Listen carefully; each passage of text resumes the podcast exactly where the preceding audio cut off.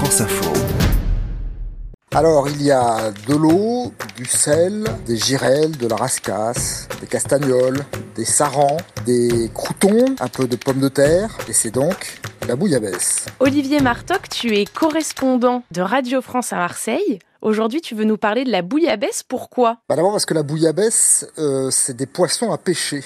Et c'est ce que j'ai appris avec un oncle, avec mon père, et puisque c'est ce que j'ai appris aussi à mes enfants. Et donc le principe, c'est d'apprendre depuis euh, les rochers ou depuis un bateau à euh, bah, lancer sa ligne, mettre des esques au bout des hameçons et remonter euh, du poisson, ce que l'on appelle le poisson de roche. Et euh, ça va être la base euh, de la soupe de poisson qui va nous permettre de faire la bouillabaisse. Donc toi, la recette de la bouillabaisse, tu la démarres depuis ton rocher avec ta canne à pêche. Est-ce que tu peux nous raconter ensuite les autres étapes? Alors les autres étapes, ça c'est intéressant parce que chacun évidemment a sa façon de faire. Et oui. Et alors moi, le, le principe c'est on met tous les poissons dans une cocotte minute avec de l'huile. Le plus important, et ça il y a très peu de gens qui le font, on les fait jusqu'à ce que ça devienne une espèce de pâte. On va rajouter euh, l'eau, des tomates. Alors euh, on a enlevé la peau des tomates en les faisant, en les ébouillantant. Si on n'a pas le temps, on achète des boîtes de tomates euh, où il n'y a déjà plus la peau et on met ça dans la cocotte minute. On ferme la cocotte, on laisse pendant allez 10 minutes. Alors après il y a tout le travail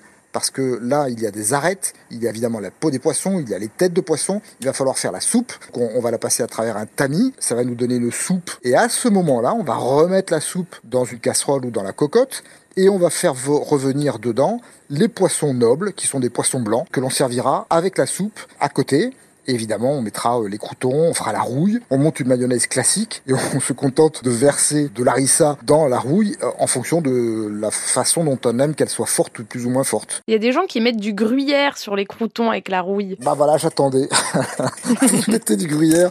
C'est comme vous savez quand euh, les jeunes qui mettent du ketchup absolument partout.